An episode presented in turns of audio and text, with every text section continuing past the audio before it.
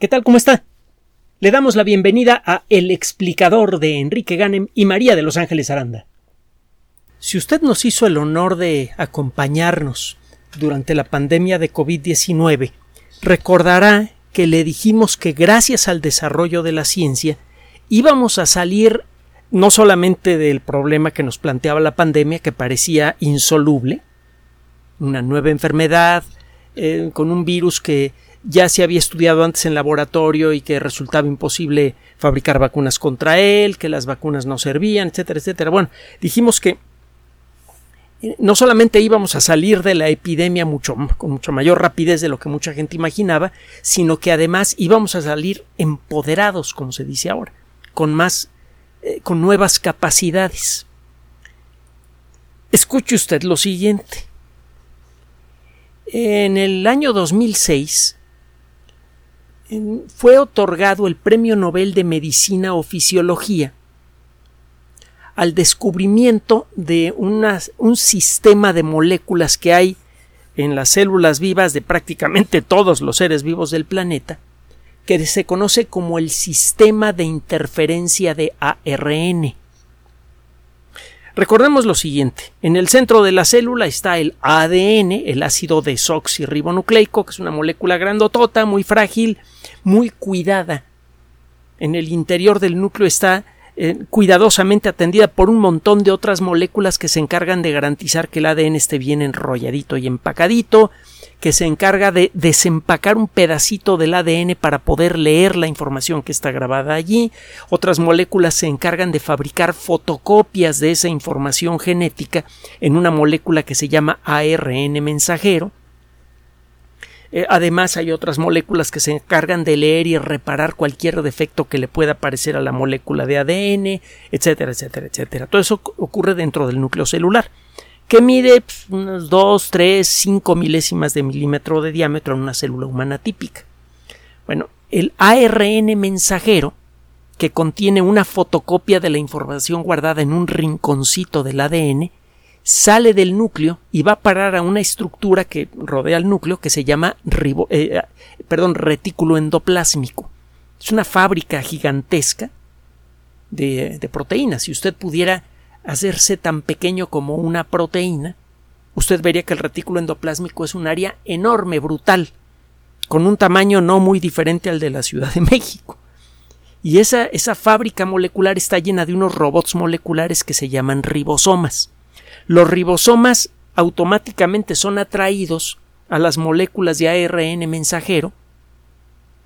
Estas moléculas tienen eh, dos extremos, obviamente, el extremo por donde se debe comenzar la lectura y, el otro extremo, por lo tanto, es donde termina la lectura de la información. Para que tenga sentido la lectura de la información del ARN mensajero hay que leer esa molécula en la dirección correcta. Es un poco como una cinta magnética. Si usted toca la cinta en la dirección correcta escuchará música, si la toca en la dirección opuesta le va a salir una cosa muy rara. Bueno, los ribosomas automáticamente se pegan al principio correcto de la molécula de ARN mensajero y empiezan a caminar encima de ella. Y al hacerlo van leyendo tramo por tramo las instrucciones necesarias para ir agregando uno por uno los aminoácidos correctos a la proteína que tienen que fabricar. Las proteínas son moléculas muy variables, son un poco como las palabras, existen muchísimas palabras diferentes que eh, significan muchísimas cosas diferentes y todas las palabras están hechas con las mismas letras. De la misma manera, todas las proteínas que pueden tener muchísimas funciones diferentes, buenas o malas dentro de una célula, están hechas de 20 mm, aminoácidos diferentes. Hay por ahí un aminoácido adicional que eh, tienen ciertas bacterias, que es una cosa muy rara. Otro día platicamos del rollo. El caso es que eh, este proceso sirve para fabricar nuevas proteínas y las proteínas sirven para realizar pues, lo que sea que tengan que realizar las proteínas en el cuerpo de una persona. El, eh, el caso es que el descubrimiento de este proceso fue súper valiosísimo, el describir cómo le hacía el, eh, el, famoso ADN para codificar la información genética resultó también un súper descubrimiento, etcétera, etcétera. Pero estaba incompleto este, eh, esta narrativa nos dice cómo le hace la célula para fabricar proteínas, pero el hecho es que la célula solamente está fabricando en un momento dado las proteínas que necesita para funcionar. No, las, no todas las proteínas. Vaya, este proceso no nos dice cómo le hace la célula para decidir qué proteínas va a fabricar. Una parte del secreto está en eh, el, sistema de interferencia de ARN. Solamente pues, como el 5% de la molécula gigante de ADN tiene información necesaria para fabricar proteínas. Una fracción grandísima del ADN tiene información que hasta hace poco no se sabía para qué servía. Se hablaba del ADN basura, que no servía para nada. Se creía que casi toda la molécula de ADN estaba llena de basura genética que se había acumulado por el proceso de evolución. Y ahora resulta que no. Cuando menos una fracción importante de ese ADN basura tiene una función crucial, que es la regulación del proceso de producción de proteínas. Si una célula está produciendo alguna proteína en grandes cantidades, porque el cuerpo lo necesita, le manda señales químicas que todavía no tenemos bien identificadas a la célula y la célula se pone a fabricar proteínas. Por ejemplo, cuando el cuerpo necesita que se fabrique insulina, porque hay mucha azúcar en la sangre, se mandan señales químicas a, las células correctas del páncreas que se ponen a fabricar la insulina, es una proteína pequeña. Cuando ya se ha fabricado mucha insulina es necesario detener el proceso. Pero esto no sucede de un momento a otro. Lo que ocurrió en esa célula es que se fabricaron muchas copias de, del ARN mensajero que tiene la información para fabricar insulina. Hay muchas copias en el retículo endoplásmico que están siendo procesadas por muchos ribosomas y de cada una de ellas están saliendo varias copias de la proteína. Sucede muy rápido. Cuando el cuerpo ya no necesita insulina hay que interrumpir el proceso en ese momento. El cuerpo tiene en, el retículo endoplásmico siguen las versiones vigentes del ARN mensajero que dice cómo fabricar insulina. Hay que interrumpir ese proceso. Bueno, las moléculas de ARN de interferencia son moléculas pequeñas. De hecho, se, eh, le conoce las siglas con las que eh, las siglas que se utilizan para hacer referencia a este ARN de interferencia es siRNA en inglés. RNA es eh, ribonucleic acid, en español es ARN, ácido ribonucleico. Es una molécula con estructura química casi idéntica a la del ácido desoxirribonucleico, el ADN. Eh, resulta que estas moléculas pequeñitas, el ARN de interferencia es mucho más chico que una molécula de ARN mensajero. Estas moléculas chiquitas se le pegan al ARN mensajero y al hacerlo lo bloquean. Imagínese que el ARN de, este mensajero es como una cinta magnética que tiene las instrucciones para fabricar una proteína. Y eh, las moléculas eh, de interferencia las moléculas de ARN de interferencia son como pequeñas grapas que le pone usted a esta cinta magnética. Al ponerle una grapa ya no puede escuchar la cinta completa. Si usted está empezando a fabricar proteínas y se topa con una de estas grapas que bloquean la lectura de la cinta del ARN mensajero, el proceso de producción de proteínas se detiene si, eh, eh, el cuerpo manda la señal de oye ya tuve suficiente insulina al páncreas, para detener la producción de insulina, el páncreas lo que hace es producir estas pequeñas moléculas de interferencia que nada más interfieren al ARN mensajero que tiene la información para fabricar insulina. Estas moléculas con la información para fabricar insulina quedan bloqueadas, quedan inutilizadas, y las células dejan de fabricar insulina inmediatamente las moléculas bloqueadas al cabo de un tiempo comienzan a degradarse y son procesadas en, eh, unas estructuras de la célula que se llaman lisosomas. Entonces, este, El descubrimiento de este sistema sirvió para identificar uno de los mecanismos que usan nuestras células para controlar el proceso de producción de proteínas. Sabemos cómo iniciar el proceso, con lo que le comenté hace rato, hacer una fotocopia de la información que está grabada en el ADN en una molécula de RNA mensajero, bla, bla, bla. Pero ¿cómo detener el proceso? Bueno, pues uno de los mecanismos es este. Resulta que el fabricar ARN de interferencia es muy fácil. El fabricar un ARN de interferencia sintético es muy sencillo. Dejo, relativamente hablando. Existen muchas enfermedades genéticas que existen porque el cuerpo está fabricando proteínas en mal estado. Un ejemplo muy claro es el de eh, algunas enfermedades como la fibrosis quística. Es una enfermedad que hace que en los pulmones se produzca un moco muy denso que facilite infecciones y que, que genere una serie de problemas. Sabemos cuál es el gene que le da instrucciones a la fibrosis, eh, eh, a, las, a, las, células del pulmón para fabricar este moco en mal estado. Si pudiéramos bloquear ese gene, se podría bloquear la producción de ese moco y se reducirían en mucho los síntomas de las personas con fibrosis quística. Hasta hace poco nadie sabía cómo hacer esto, cómo bloquear un gene. Gracias al descubrimiento realizado por eh, Craig Mello, es el principal autor de este estudio, se hizo posible identificar este mecanismo de eh, RNA de interferencia.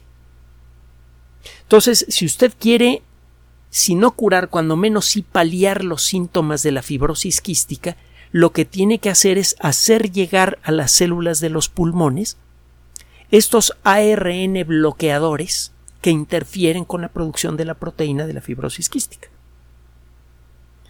Hasta hace poco nadie sabía cómo hacerlo, porque nadie sabía cómo meter ARN a nuestros cuerpos y hacerlo llegar a nuestras células.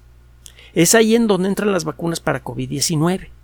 Estas vacunas incorporan elementos eh, para conseguir lo siguiente. Usted lo que hace con una vacuna de COVID-19 es inyectar moléculas de ARN mensajero que instruyen a cualquier célula que se coma a ese ARN mensajero a fabricar la proteína de pico del virus las células que reciben este ARN mensajero lo incorporan en su retículo endoplásmico, empiezan a fabricar la proteína de pico y como esa proteína no sirve para nada, la empiezan a aventar hacia el exterior.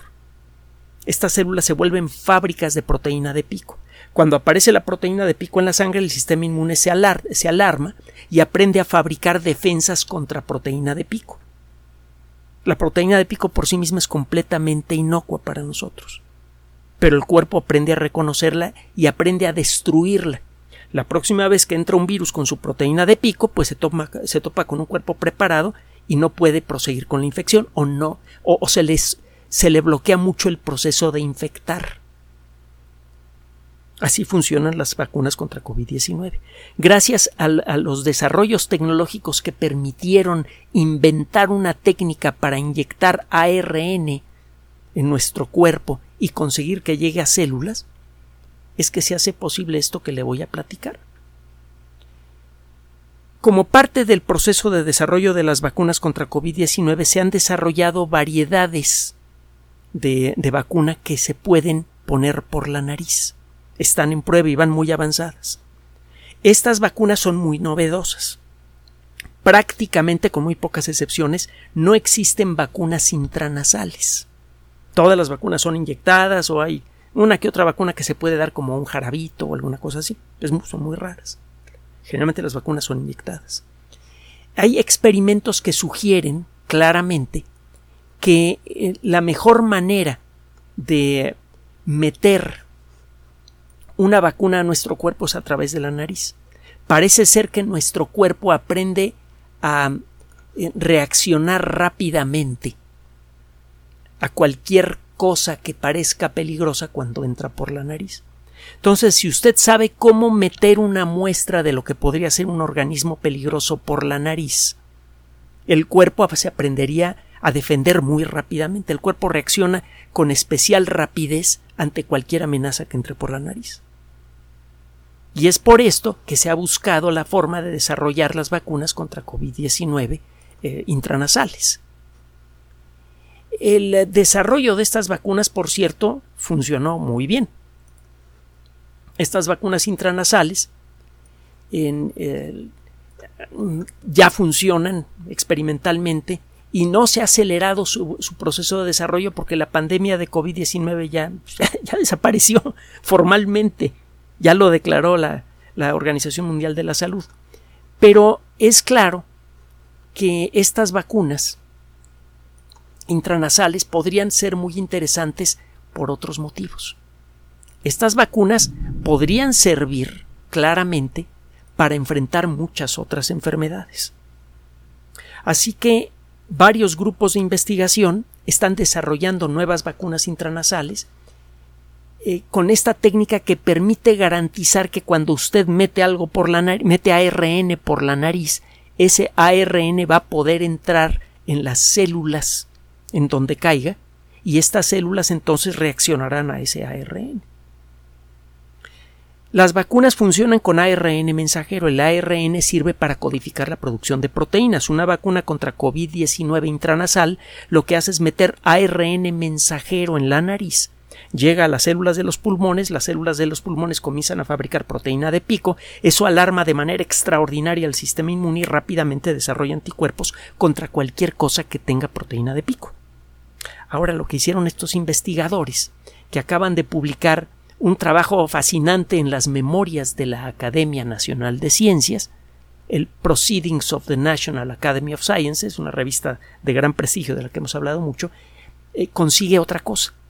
La misma técnica que permite meter moléculas grandes de ARN mensajero en células, permite fácilmente que entren las moléculas pequeñas de ARN de interferencia en las mismas células. Si usted quiere tratar la fibrosis quística, podría usted aspirar un, eh, un, líquido en un frasquito igualito al de las vacunas intranasales, ese, eh, ese líquido se, eh, se van pequeñas gotitas, se dispersan gotitas y va a parar a los pulmones. El líquido está cargado con moléculas de interferencia de ARN programadas para bloquear al ARN mensajero que producen las células que generan ese moco superespeso. Usted bloquea la producción de las proteínas que, hacen que el moco se vuelva muy espeso. Como consecuencia de eso, el moco que fabrican esas células es mucho más eh, eh, líquido. Y eso hace que la persona pueda respirar mejor. La gente con fibrosis quística tiene muchos problemas pulmonares y muchas veces no vive más allá de 30 o 40 años precisamente por eso. Entonces, esta tecnología utiliza todo lo que se ha aprendido sobre cómo fabricar vacunas intranasales para meter un ARN en las células que no sirve para que la célula fabrique una nueva proteína que sirva para crear la vacuna, sino que sirve para bloquear la producción de una proteína que la célula está fabricando mal. Este proceso no cura el problema genético, pero da un respiro de varias semanas, quizá de varios meses a la persona que lo recibe. Con esta tecnología, las personas con fibrosis quística podrían asumir una vida quizá completamente normal, no lo sabemos todavía, simplemente aspirando cada X tiempo el líquido que viene en un tubito que podrían comprar en una farmacia, quizá en una de esas hasta sin receta médica y a muy bajo costo, porque además los materiales para las vacunas intranasales son muy estables y pueden durar mucho tiempo simplemente guardándolos en un refrigerador común y corriente. Así que una persona con fibrosis quística podría tener un montón de frasquitos en su casa, además de que sabe que los puede comprar en cualquier farmacia y de esa manera siempre tiene material para respirarlo cada vez que el, médico lo considere necesario, quizá una vez al mes o cada dos meses, y con eso va a llevar una vida normal. Se vuelve una cura sintomática de una enfermedad genética, algo que no se había conseguido, hay por ahí dos o tres casos muy limitados, no se había conseguido una cosa como estas. Pero no solamente eso, si usted puede bloquear cualquier ARN que quiera, puede fabricar ARN de interferencia diseñado para bloquear el ARN de virus respiratorios. Entonces, si usted le empieza a dar gripe o le empieza a dar coronavirus o lo, que usted quiera, si el virus eh, eh, está generando, eh, induce la producción de un ARN que sirve para fabricar copias del mismo virus, usted puede interferir a ese virus simplemente con el mismo material que utiliza para hacer vacunas. Esta tecnología serviría para curar enfermedades, bueno, para hacer curas sintomáticas de enfermedades genéticas y también para curar enfermedades virales con rapidez, cuando menos las que afectan a, a los pulmones. Son dos cosas que no se habían conseguido antes y ahora resulta que son perfectamente accesibles a la tecnología moderna. Como le comentaba, hace unos días fue declarado formalmente el final de la pandemia de COVID-19 y como le comentamos en su momento, salimos de la pandemia empoderados. Tenemos muchos desarrollos tecnológicos, algunos de ellos incipientes, pero que sabemos que se pueden realizar, que no solamente nos van a permitir enfrentar cualquier nueva pandemia producida por virus con mucha mayor celeridad, precisión y efectividad. Esto va a recortar en mucho el daño humano y el daño económico que produce la pandemia, una pandemia como la que vivimos. Chele un vistazo a las noticias económicas del planeta para que empiece a darse una idea de lo que eso significa. Y eh, por otro lado, gracias a estos desarrollos tecnológicos, empieza a quedar en nuestras manos el empezar a encontrar soluciones prácticas a muchos problemas de salud importantes. En el caso de la eh, fibrosis quística, sería posible convertir esa enfermedad en una condición molesta a largo plazo, una que exige ponerse este líquido intranasal cada cierto tiempo.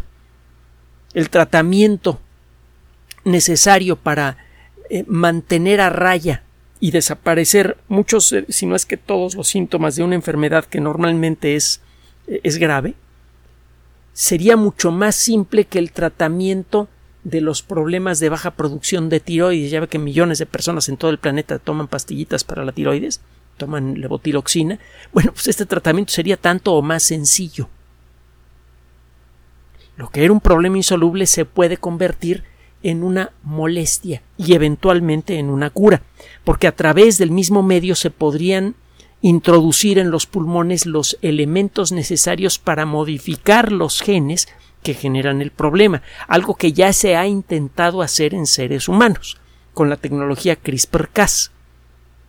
hay que decirlo, tenía algunos problemitas, es una tecnología basada en un mecanismo que usan las bacterias para defenderse del ataque de virus, y es una tecnología que permite cortar y reemplazar trozos de ADN con facilidad. Bueno, pues la tecnología tenía sus problemitas que han eh, ido desapareciendo casi todos en los últimos años. Acaba de aparecer una nueva versión modificada de CRISPR-Cas que es aún más efectiva que la que había aparecido hace algunos meses, que a su vez era mucho más efectiva que la anterior. Así que dentro de poco, el mismo medio que eh, podríamos empezar a utilizar a la de ya para convertir a la fibrosis quística en una molestia menor, podría servir en un futuro previsible, quizás cercano, para corregir de fondo el problema. Y así como se corrigen problemas genéticos de este tipo, quizás se podrían corregir muchos otros. Entonces, de pronto, no solamente tenemos, tenemos una tecnología además que permite, en principio, detener la replicación de los virus. Se podría convertir en un medicamento antiviral genérico que serviría para bloquear la replicación de muchos de los virus que afectan a los seres humanos. Muchos virus que nos, que nos atacan utilizan ARN. Así que la tecnología de interferencia de ARN en principio podría servir para atacar a esos virus también. salimos de la pandemia con una tecnología que nos permite mejores vacunas, diseñar vacunas con enorme rapidez, entregarlas con enorme facilidad. Mucho más fácil ponerse algo en la nariz que inyectarse algo. Además, las vacunas son mucho más estables, es más fácil tenerlas guardadas incluso en casa, en el refrigerador, etc. Eh, salimos con una tecnología que puede, como lo decía, eh, domar enfermedad, algunas enfermedades graves de, de origen genético, salimos con una tecnología que puede bloquear virus, salimos con una tecnología que podría ayudarnos a corregir problemas genéticos, realmente salimos empoderados de la pandemia. En su momento le dijimos que podemos en principio como colectividad enfrentar prácticamente cualquier problema que nos ponga la naturaleza por delante, siempre y cuando tengamos tiempo suficiente y sobre todo si tenemos a la ciencia de nuestro lado. Desde su origen, el proceso científico ha servido, por un lado, para crear un poder material cada vez mayor que nos permite vivir cada vez más a nuestras anchas, nos ha otorgado un poder que nos permite controlar cada vez mejor las circunstancias de nuestro entorno, y utilizada apropiadamente la ciencia también se ha convertido en una herramienta para despertar conciencias, algo que urge para crear la sabiduría necesaria para construir una sociedad mejor. Gracias por su atención. Además de nuestro sitio electrónico www.alexplicador.net, por sugerencia suya tenemos abierto un espacio en Patreon, el explicador Enrique Ganem, y en PayPal, el explicador patrocinio por los que gracias a su apoyo sostenemos este espacio. Puede usted descargar gratuitamente estos audios en formato MP3 en Spotify y en iTunes como El Explicador sitio oficial y en SoundCloud como El Explicador y con formato de video en YouTube en El Explicador sitio oficial. Recuerde nuestras redes sociales de siempre, Twitter Enrique-Ganem y en Facebook Enrique Ganem sitio oficial, el explicador y los grupos que usted ya conoce. Finalmente, el explicador siempre somos María de Los Ángeles Aranda y Enrique Ganem. Gracias.